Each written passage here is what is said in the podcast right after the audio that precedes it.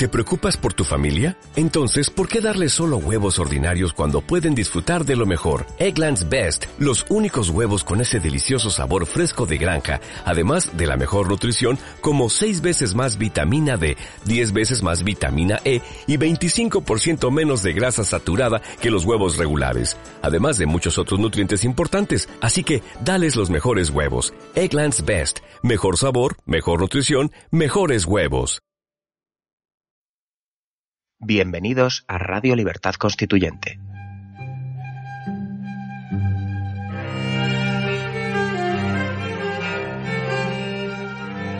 Están escuchando Radio Libertad Constituyente con don Antonio García Trevijano.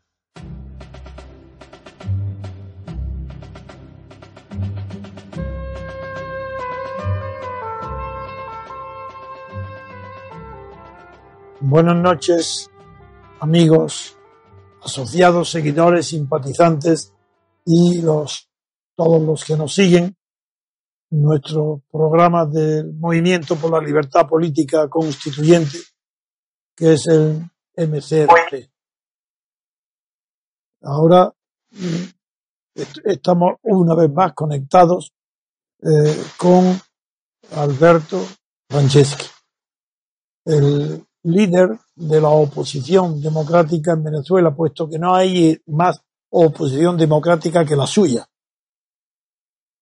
Eh, ni la MUD ni otros grupos eh, suponen oposición democrática porque aceptan la constitución de Chávez. En, ese momento no puede haber una oposición que pretenda algo distinto de lo que está contenido en la constitución de Chávez, que es un modelo de estado de partido de inclinación izquierdosa, no de izquierda, porque es una apariencia de mover las clavijas del poder de un pueblo sometido a una dictadura, de un pueblo suramericano, Venezuela, sometido a una dictadura, mover las clavijas del poder en el sentido que le marcan los movimientos revolucionarios de Cuba, el movimiento de los Castro, seguido en América del Sur y en América Central por algunos otros países y en Venezuela, convirtiéndose en Venezuela en el verdadero inspirador de la política suicida de su pueblo y de sí mismo del gobierno que preside Maduro. Hoy yo hablaré un poco, muy poco, enseguida, inmediatamente de Cataluña para dar paso, primero saludando a Alberto, que él nos diga unas palabras de saludo y enseguida yo haré un resumen de la situación actual de el separatismo catalán y de Cataluña para que enseguida Alberto pueda explicarnos con mayor detención que han hecho y con mayor visión de lo que hace la prensa mundial y en España especialmente el periódico El País, que habla de rumores de golpes de Estado de Estados Unidos, pero de una manera tan imprecisa que prácticamente es imposible saber lo que está pasando fuera de Venezuela en las potencias interesadas en cambiar el régimen de Maduro, entre las cuales desde luego no están los partidos de la MUD, porque no son partidos democráticos. Así que le dejo la palabra después de saludarlo a mi íntimo y gran amigo admirado por mí mucho por lo que está realizando en Venezuela Alberto Franceschi. Tienen la palabra, Alberto, querido. Bien, Antonio, es un gran placer de nuevo estar contigo. esta ocasión nos reúne de nuevo para hacer un primer balance de lo que ha implicado estos largos meses de lucha de la juventud y del pueblo todo de Venezuela y que ha puesto contra la pared al propio gobierno. Las luchas de los venezolanos han obligado a la comunidad internacional a pronunciarse y a aislar la tiranía madurista.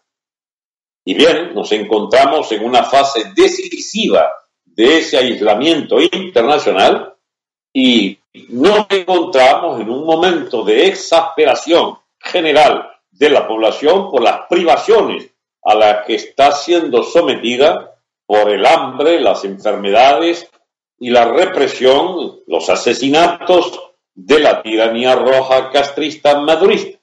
Y por supuesto queremos oír con mucho interés este, eh, digamos, momento de solidaridad de los repúblicos españoles con nuestra lucha en Venezuela para lograr la libertad colectiva que está de hecho hermanada a toda vuestra lucha por mantener unida España contra el secesionismo golpista catalán y contra los responsables del estado de partidos españoles que han llevado a España al borde de su disolución.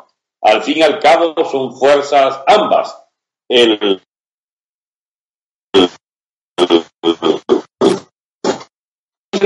Y el modelo del Estado de autonomía de Zapatero han significado la ruina para nosotros y la decadencia y ruina para ustedes también. Adelante, Antonio. Bien.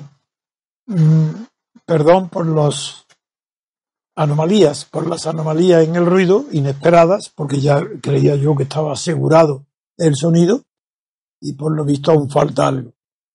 Pero vamos a continuar. Yo voy a hacer una pequeñísima análisis nuevo. Pues, Sabéis la dificultad que para un pensador político implica repetir lo que ya ha pensado. Yo no quiero acumular libros ni eh, tener méritos eh, universitarios ni académicos. Todo eso yo lo he despreciado siempre. Pero cuesta trabajo. Eh, después de lo que he dicho sobre el el problema del separatismo catalán, de la falsedad constitucional que ha supuesto la aplicación del artículo 155 de la Constitución por el gobierno de Rajoy. Después de lo que hemos eh, dicho otras veces y analizado sobre los delitos cometidos por no perseguir el gobierno, ni los jueces, ni la policía, los gravísimos delitos de sedición que se estaban cometiendo en España desde hace 15 o 20 años, la connivencia de los gobiernos de Madrid, ocultando los crímenes, los robos, las defraudaciones y la corrupción de los gobernantes catalanes separatistas. Todo esto ha, sido decisivo para que Cataluña se encuentre hoy en el triste eh, momento que vive.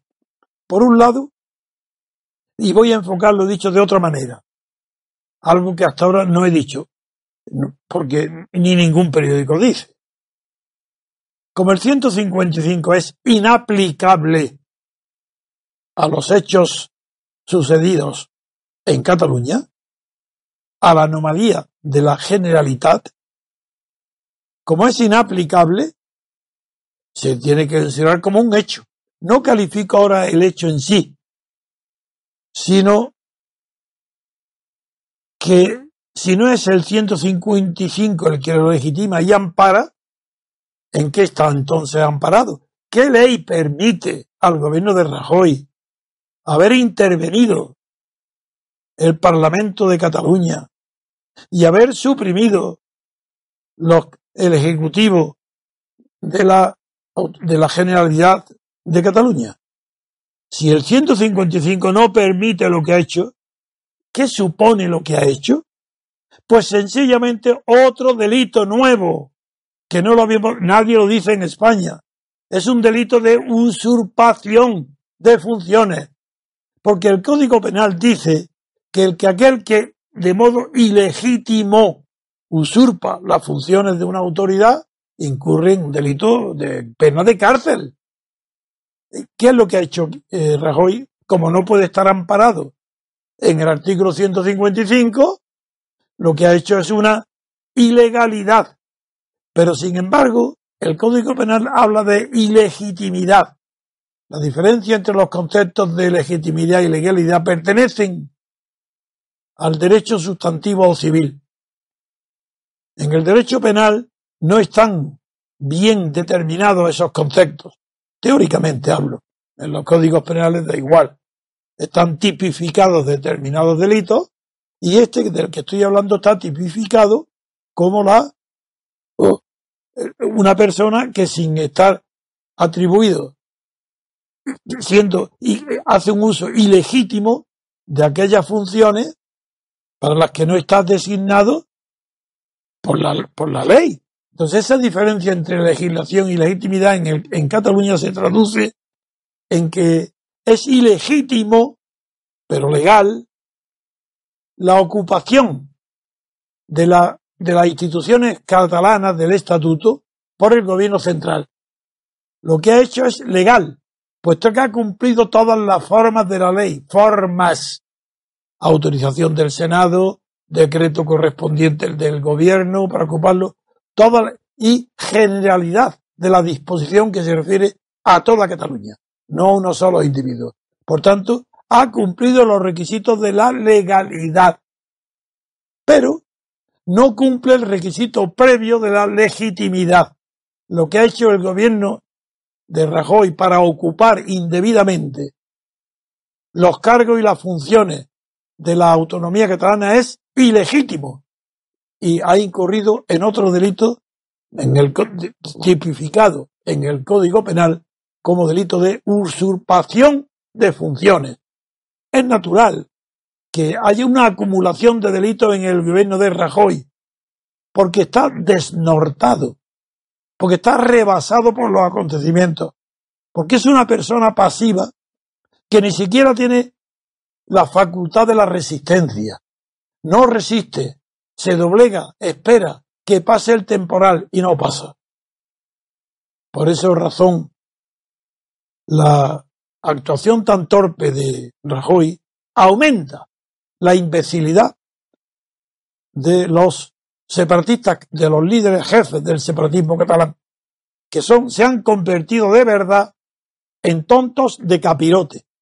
Esta expresión tontos de capirote es muy antigua, del siglo XIII, de, procede de la Inquisición, y tontos de capirote aquellos que cometían eh, verdaderos hechos condenados por la Iglesia, condenados por la sociedad, y los paseaban con un caperucho, como los de los penitentes de la Semana Santa, un capirote, pero con la cara descubierta, que se llamaba a rostro descubierto, para ser afeados, para que pasaran la vergüenza de ser identificados como imbéciles, como tontos de capirote. En España, uno de los pocos socialistas que conserva un estilo decente en su escritura literaria, que es Leguina, escribió un pequeño artículo muy gracioso, pero muy correcto, llamando tonto de solemnidad a Arturo Más. Porque es verdad que Arturo Más, su cara, su porte, su manera de andar, su manera de mirar, es solemne, es majestuoso. Exactamente lo como todo lo que expresa es una tontería y no tiene ningún fundamento, está maravillosamente descrito como tonto de solemnidad. Pero hoy los que le han sucedido, no solo en, Bruselas, sino en la cárcel también, la Junquera y compañía, esos no son ya tontos de, como he dicho, de, de solemnidad, sino que son tontos de capirote a rostro descubierto, a diferencia de los capirotes de Semana Santa, donde llevan los rostros tapados, por sufrir la penitencia y no demostrar que son pecadores que tienen que hacer penitencias para que se eh, perdonen sus pecados. No, no, esto a cada descubierta exhiben hasta qué punto llega la imbecilidad que ahora se descubren de repente todos ellos que sabían que era todo ilegal, pero que creían que el Estado no iba a ejercer la fuerza ni los instrumentos represivos de que dispone para obligar a entrar en legalidad. Claro que no le ha obligado a entrar en la legalidad, sino que ha sustituido la ilegalidad separatista por la ilegalidad intervencionista de Rajoy, del artículo 155. Eso es lo, que, lo nuevo que yo quería decir hoy, para darle paso enseguida a Alberto que nos explique la tremenda situación en la que se encuentra hoy Venezuela y cómo va cambiando la situación internacional después del fracaso rotundo del, del tonto de solemnidad que es eh, Zapatero. Adelante, Alberto. Bien, efectivamente la llamada negociación y diálogo que ya lleva un año y varios meses intentándose bajo la égida de, del señor Zapatero, ha terminado en un enorme fiasco, ha logrado él solo, por supuesto, financiado y sostenido por Maduro, poner a la, oposición que viene rodando desde hace años en una situación insostenible de ridículo, de absoluta carencia de sentido común para abogar por la perpetuación, por el sostenimiento de un régimen agónico como el de la tiranía castrista que representa Maduro. Y vino en auxilio entonces la socialdemocracia, así esté un poco fracturado entre ellos, por las rivalidades, me imagino. Un ala, la de Felipe Gonzalo, F. González, va allí a, a, Colombia a sostener el proceso de paz del señor eh, eh, Santos, y el otro viene aquí a Venezuela a tratar de embaucarnos a los venezolanos eh, a nombre de esa misma socialdemocracia internacional. Y vemos entonces que se ha llegado a una situación ahora ya insostenible de que, bien, esa oposición la hicieron inservible, la hicieron absolutamente incapaz de eh, ser un interlocutor de una, para una nueva situación política venezolana. La oposición manteniéndose en el plan de Zapatero de esperar concesiones del régimen tiránico de Maduro y los cubanos, ha terminado por dejar sencillamente eh, con absoluta evidencia de que eran agentes de la tiranía y esto ha significado la deserción masiva de todo el pueblo venezolano de cualquier interés por mantener el, aspecto electoral, la bandera electoral que el gobierno exhibe, eh, Perón exhibe como una eh, arma privilegiada para conservarse en el poder, necesitaban el fraude y el fraude ha significado sencillamente que es cometido antes de poderlo montar, porque no dan ninguna garantía y pretenden que el país vaya a unas elecciones sin ningún tipo de garantías como la que exigía la mesa de unidad. La negociación de Dominicana terminó en una deserción de la oposición en el momento final de la, de la firma y bueno, Zapatero ha debido ir a cobrar su cheque y a explicarle a Maduro ya no se puede más, esta gente abandonó la negociación y la oposición abandonó la negociación porque no pasa del 5 o 10% máximo del país que quiera ir a votar. Nadie quiere ir a votar. Eso no implica que no hagan todavía otros esfuerzos para ver cómo nos llevan al embauque de unas elecciones anticipadas, ordenadas por la constituyente y con la maquinaria de fraude lista para operar. Porque allí está ahora la socialdemocracia a nivel internacional los regímenes de partido, los estados de partido de toda América Latina, de toda América Hispánica y también Brasil, en la onda de buscarle mediante una presión evidente, el llamado Grupo de Lima, que el gobierno se avenga a algún tipo de negociación. Claro, lo han puesto a Maduro en una situación ahora ya insostenible, porque, por ejemplo, no le permiten ir a la reunión de, Lima donde se haría una cumbre iberoamericana, o por lo menos de, todo el, continente, y por supuesto, donde también va Estados Unidos y Canadá, y ellos no van a ser aceptados allí, ha sido declarado persona no grata. Es algo de las paradojas en que ha resultado la situación. ¿Y qué, resultados prácticos puede tener la ausencia forzosa de Maduro en las reuniones de Lima, ¿qué repercusión puede tener interna en la opinión pública venezolana? ¿Eso puede dar, añadir algo nuevo y más peligroso para Maduro que lo que había antes de ayer? La confianza del propio país de que ya el gobierno se hizo totalmente inviable, porque es tratado como leproso a nivel mundial y que ya ninguna de las mentiras del gobierno puede, como antes sí lo eran creídas, eh, ya no son creíbles ninguna de sus artimañas para, eh, digamos, atribuirse alguna legitimidad internacional o de que los, los, en los locutorios allí, en las reuniones de la OEA, etcétera, ¿qué, tiene que hacer entonces Felipe González con Santos en Bogotá? Esa es otra negociación, la de la paz de Colombia, que también está fracasando y que también está poniendo en ridículo al señor Santos.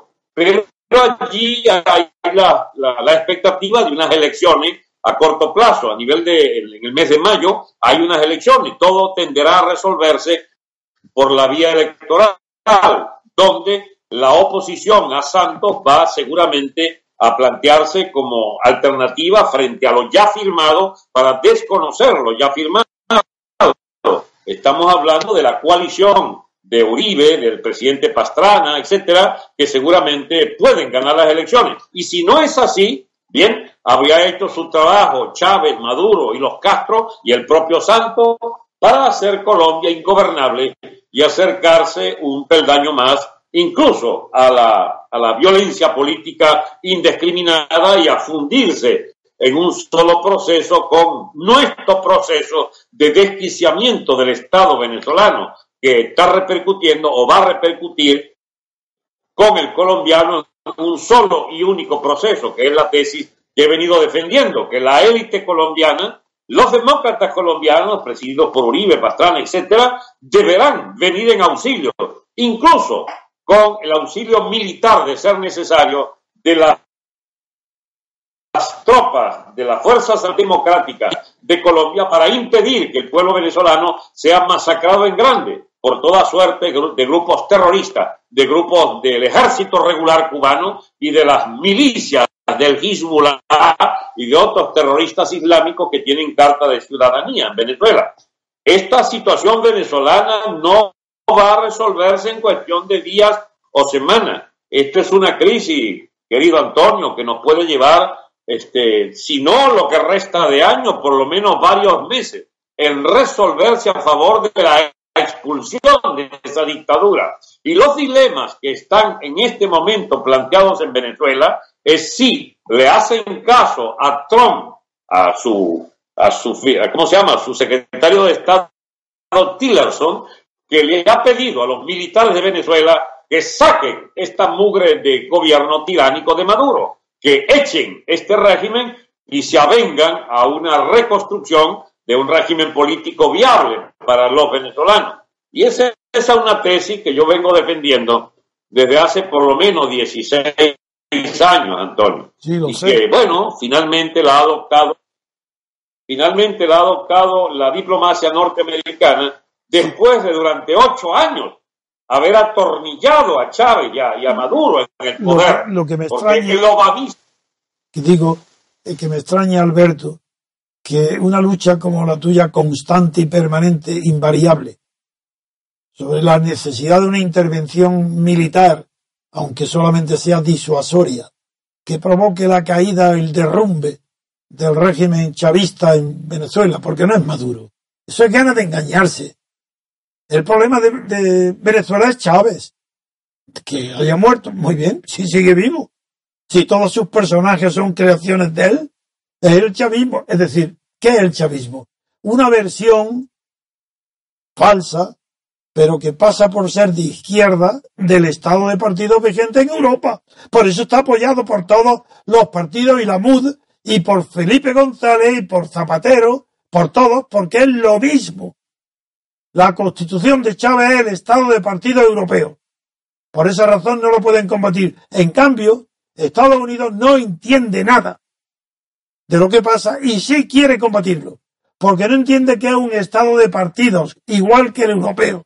Cree que son corrupciones de un Estado degenerado, de un régimen, mejor dicho, de un régimen degenerado. Y quiere poner fin a esa degeneración por razones, de momento, humanitaria, quiere decir por razones de humanidad, pero es muy peligroso cuando una intervención militar, sobre todo de Estados Unidos, no está amparada por una teoría, por una, por una inteligencia diseñada para conseguir objetivos superiores a lo que es la mera o pura influencia de un país como Estados Unidos en el hemisferio, que de eso ya conocemos bastante. Ese es el tema por el que las conversiones contigo son apasionantes, porque tú llevas diciendo años lo que ahora Trump pone en marcha en Estados Unidos, porque no es, no es Tillerson, es Trump, es su política. Entonces, lo que ha dicho es, lo, que ha hecho Tillerson es, analicémoslo bien. No dice que va a intervenir. Lo que ha dicho, militares venezolanos, poner fin al a la dictadura de, Maduro, nada más. Pero entonces hay que interpretar la palabra de Tillerson en primer lugar como si fueran dichas por Trump. En segundo lugar, porque están dichas por una potencia que le importa poco intervenir militarmente en cualquier país que le haga frente. Y esas dos incógnitas de hasta dónde puede llegar son las que hoy plantean el verdadero análisis político, que por eso es el tuyo tan importante, que defiendes una teoría intervencionista, pero no la de ocupación de Venezuela por Estados Unidos. Eh, si explicaras bien esto, serían muchísimos venezolanos los que te estarían agradecidos, y los españoles no digamos, para ver que tú no defiendes una ocupación de Venezuela por ningún ejército extranjero, ni de Estados Unidos, ni siquiera de Colombia. Tu tesis, si yo la he comprendido bien en la cantidad de horas que hemos discutido estos asuntos en privado, he comprendido muy bien que lo que tú quieres es una presión militar sin ocupar territorio venezolano. Eh, presión que puede hacerse de muchos modos, marítima, aérea, puede ser muchísimo, sabiendo que el ejército de Venezuela se rendirá porque no puede resistir ni un minuto si es Estados Unidos o los países vecinos, como Colombia, los que de acuerdo con Estados Unidos inician esa presión militar sin invadir Venezuela. ¿Me equivoco o es correcto todavía este análisis? Es exactamente como lo has planteado y correctamente me has, me has interpretado. Este, hay un pequeño delay en... Es correcto, repito, la interpretación que haces de mi línea argumental. Efectivamente, no queremos una ocupación, no queremos una invasión, queremos una ayuda incluso militar efectiva para reventar el esquema de dominio tiránico del Ejecutivo castrista que induce a las Fuerzas Armadas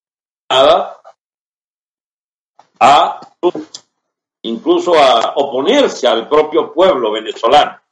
Este, queremos el final de esa actitud servil de las Fuerzas Armadas venezolanas a la, a la dictadura cubana. Antonio, esto va a, a, a fenecer en cualquier momento y quería sencillamente invitar a los amigos a que escuchen mi último programa del lunes pasado en Periscope, que está por YouTube, donde explico este tema eh, centrado. Y te agradezco el resumen extraordinario que has hecho sobre el planteamiento que efectivamente es ese, a saber, queremos una solución militar interna de Venezuela, queremos la ayuda extranjera, incluyendo la militar por vía de presiones, etcétera, y seguramente esto creo será suficiente para liquidar estos enormes pasivos que se han eh, estructurado en, el Estado venezolano, que deberá ser reconstruido apenas pasada esta pesadilla del chavismo. Antonio, esto, el aparato da síntomas de que va a fallar el programa y por lo tanto quería dejarte que cierres tú el programa de hoy. De acuerdo. Vamos a intervenir menos tiempo porque no quiero distraer la atención de la opinión española que nos escuche y nos sigue. Quiero informarte a ti, Alberto, que nuestra audiencia sube con muchísima intensidad de oyentes Así hay programas míos, solo de los que últimos que he hecho, que ya han pasado de largo de los 60.000 eh, oyentes y que lo han visitado. Y, el, y es más, eh, notamos también una influencia cada vez mayor de nuestras tesis en los medios de comunicación sin citarnos. Pero las palabras, los conceptos ya empiezan a ser utilizados, no solo en los periódicos, sino incluso en programas populares de la televisión, donde no se habla de política y sin embargo personajes públicos de gran notoriedad utilizan términos creados por mí o por la difundidos por nuestra eh, organización por la libertad política colectiva. Eso, pero en, sí eh, quería que contigo eh, supieras, uno, la emoción que produce en España, al menos en los sectores que yo trato, el hecho de que sean españoles los que han imbuido los principios teóricos que inspiran a ti tu acción política. Segundo, que sea el movimiento de ciudadanos nuestro, el español, el que se ha constituido también bajo forma venezolana en Venezuela y que sea hoy el líder de la dirección política futura de Venezuela, en el sentido de que ha introducido el término abstencionario porque ha sido muy anterior a esa huida masiva de los venezolanos de las urnas, mucho antes de que se produjese el fenómeno. Tú ya habías creado, desde luego con una pequeña ayuda mía, pero insignificante comparado con tu esfuerzo, habías creado el significado político del, del término abstencionario, para huir de la creencia de que los que no votan, los abstencionistas, son personas indiferentes a la política y que no votan porque le dan la espalda a la política. No, el abstencionario es todo lo contrario. El abstencionario es aquel que incluso nosotros, lo sabes tú cuando estuviste en España y ahora lo recuerdo, que estamos preparándonos para que en las próximas elecciones no sean 10 o 12 o una veintena de ciudadanos españoles pertenecientes a nuestro movimiento que se presentan en las mesas electorales, saludan con cortesía a la, a la presidencia y piden las papeletas para romperlas y no meterlas en las urnas. Filmado todo por equipos privados de televisión. Eso es el movimiento que estamos preparando para que en lugar de ser decenas, fueran centenares o miles de españoles los que rompan, rompan en las urnas las papeletas. Como prueba de que nadie hay tan preocupado del porvenir político de España como el MCRC, como los socios de nuestro movimiento por la libertad política colectiva.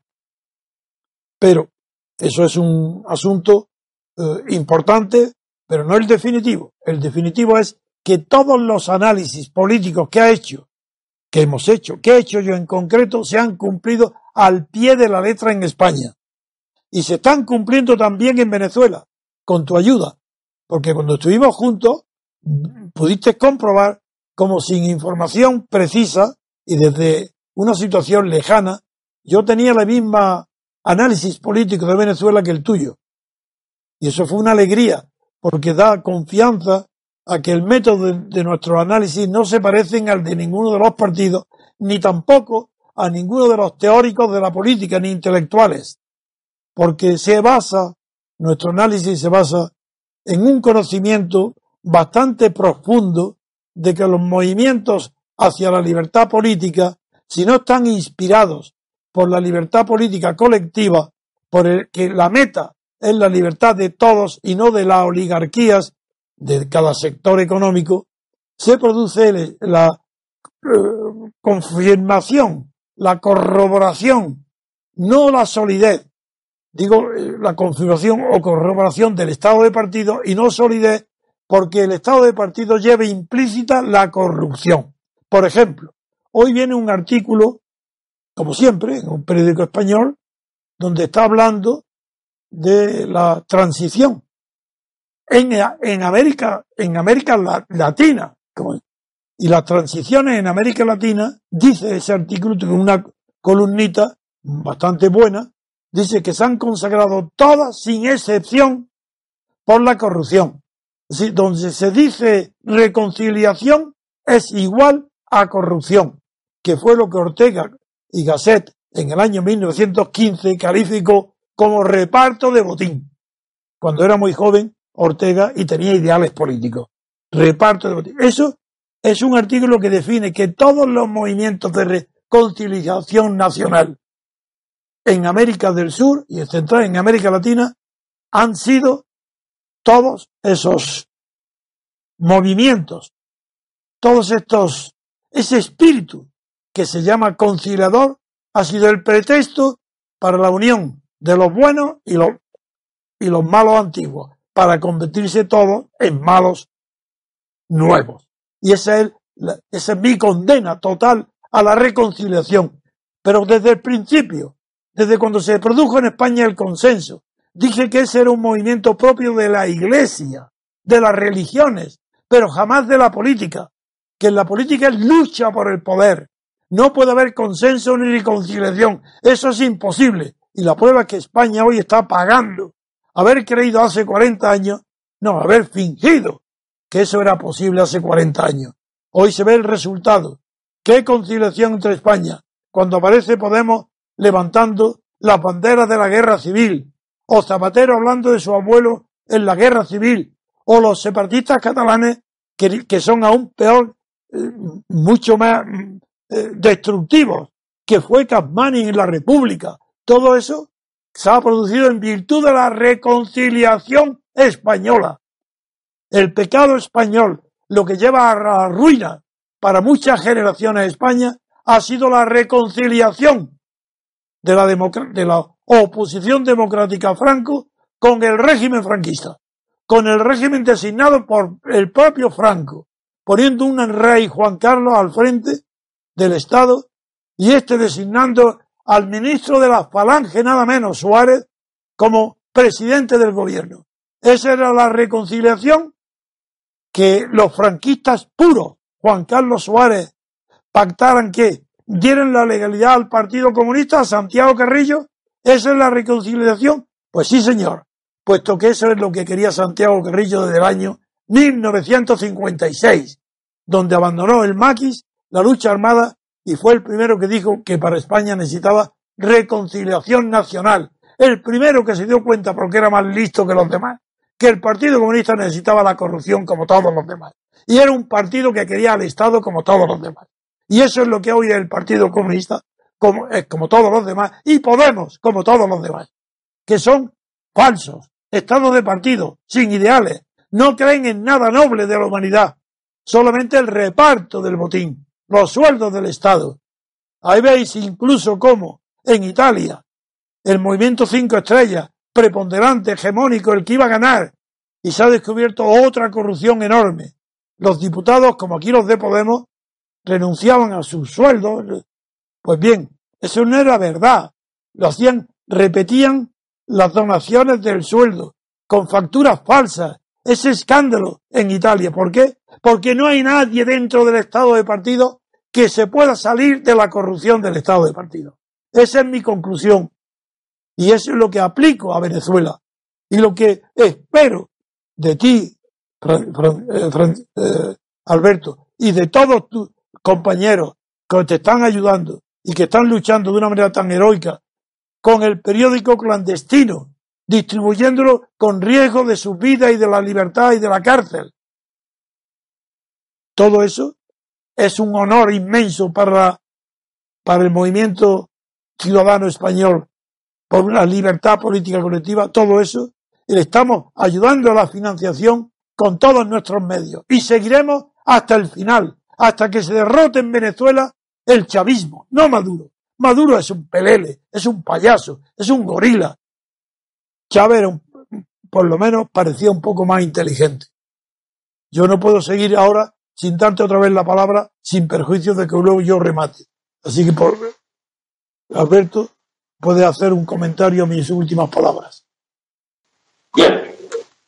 Es eh, bastante precisa tus apreciaciones estamos siempre en línea con el mismo razonamiento porque leímos los mismos libros, Antonio. Eso está bien. Pero yo no leo los míos, ¿sí? que yo, yo tengo la costumbre de no leer mis libros. Los leo. Cuando los edito ya no los leo. Ah, pero lo escribiste. Entonces, como yo lo leí, tenemos un razonamiento bastante coincidente. Pero tiene En gracia. coincidente. Y es por eso que, bueno, me siento muy honrado de contar con tu amistad y con vuestro apoyo que este, nos permite pues sacar aquella hojita de Venezuela, lamentablemente con la correlación de que pocas, po- una cifra por pequeña que sea, es un volumen de maletas de dinero en dinero venezolano. Mira, hay una, una cosa excepcionalmente espantosa, que es la pérdida total de la moneda. Eh, pensar que con un salario se compra, un salario de un mes, se compran dos cartones de huevo en un, eh, de- para, para todo el mes, es lo único que puedes comprar, o que contradictoriamente un cartón de huevo paga 3, 4, eh, se- paga 100 mil litros de gasolina, un cartón de huevo. Bueno, y por supuesto ya no hay gasolina, se la llevan toda de contrabando a Colombia, que tiene precios internacionales. O sea, es el absurdo de la economía y del Estado chavista, es el absurdo de una tiranía que naufragó y que antes pudo ser sostenida por esa oposición de pacotilla y de blandengues, pero que ya no pueden más. Están al límite de su fuerza, todos están siendo repudiados y todos deben marcharse. Y la manera en que han de marcharse dependerá de la relativa lucidez que aún conserve parte importante del estamento militar para irse cuanto antes, porque si no, tendrán que matarse entre ellos, entre distintas fracciones militares, y por supuesto nos tocará zanjar rápidamente con fuerzas aliadas de otros países y con el propio pueblo, cuál segmento de las Fuerzas Armadas, que por supuesto eh, será eh, el del gobierno perdedor y el de la causa de la democracia y la libertad, el, eh, el segmento ganador, porque tendrá a su favor 95% de la población venezolana y el grueso de la comunidad internacional. Antonio, Sí. esta batería se está dando, por eso no he podido mantener, digamos, otras argumentaciones adicionales, pero me contenta con que tú hayas sencillamente resumido nuestras mejores No, posiciones. pero hay- hay Hasta pronto. ¿Cómo? Es que no sé lo que ha dicho al final. Se le acaba la Ah, que me contenta. no, pues antes te con- nada más que aquí en España hay cierta extrañeza de ver que en la isla Margarita se produce un acto de sabotaje extraordinario de la oposición, eh, incendiando los yates de lujo de toda la cúpula del poder de Venezuela y que esa organización no tenga suficientes medios para abordar tareas mucho más eh, poderosas dentro de Venezuela, en, en sectores más amplios. Pero aquí ha causado sensación entre las personas con las que yo me comunico ese acto de sabotaje contra la cúpula del poder de Venezuela en los yates de la isla Margarita. Son unos 30 en total, Figúrate. todos millonarios, Figúrate, generales, generales corruptos, grandes especuladores, grandes ladrones y la estupidez de un segmento felizmente minoritario de la oposición que dice que cre- le- creyéndole la versión del gobierno que ellos mismos incendiaron eso para cobrar los seguros qué locura. o que Eso dice el propio gobierno. Pues no lo, ya no cobra los seguros. Si lo dice, ya no lo cobra. Eso es la estupidez absoluta. Ese es un delito. Bueno. y y- y si, si- si ellos lo han hecho, el seguro no está obligado a pagar nada.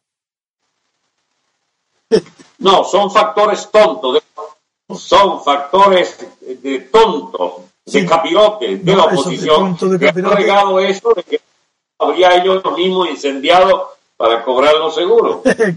Y eso es sencillamente una tontería. Muy bien. Pues nada, como sea Fue se un acto de venganza, ¿Eh? ¿Cómo? que fue un acto de venganza Sí, sí, sí. popular. Está claro. Quiero decir Conocemos que re- respeto el poco tiempo de que dispones y si cuando quieras damos por terminado la intervención de hoy. Cuando tú digas. No, Antonio, yo dispongo para ti, para los amigos, yo dispongo para ustedes todo el tiempo del mundo. Pero Lo hoy que no pasa tiene- es que la batería batería. dice Pero La batería dice 2% y en cualquier momento se apaga. Ese es todo mi apuro. no, hoy, Y bien, hoy, ya tenemos algunos aparatos. Hoy no estoy contento con el sonido. Otros días iba mejor, creí que ya estaba resuelto y hoy ha habido dificultades, entre hay voz entrecortadas, no estoy satisfecho. Se lo digo a los técnicos y a Xavi sobre todo para ver si esto se evita porque otros días ha sido perfecta la audiencia y hoy no. La imagen supongo que sí. Esto es lo que yo llamo, de mi parte, es lo que yo llamo accidentes de pobre. Pero bueno, muy bien. De acuerdo, Alberto. Hasta Hasta muy pronto, un fuerte abrazo y, y saludos de nuestra parte a nuestro héroe de hoy, que es el periódico clandestino y a quien lo dirige y lo lleva desde Miami, desde Orlando, pero no, pron- no pronuncio nombres. ¿De acuerdo? Ok, hasta pronto, chao. Dios.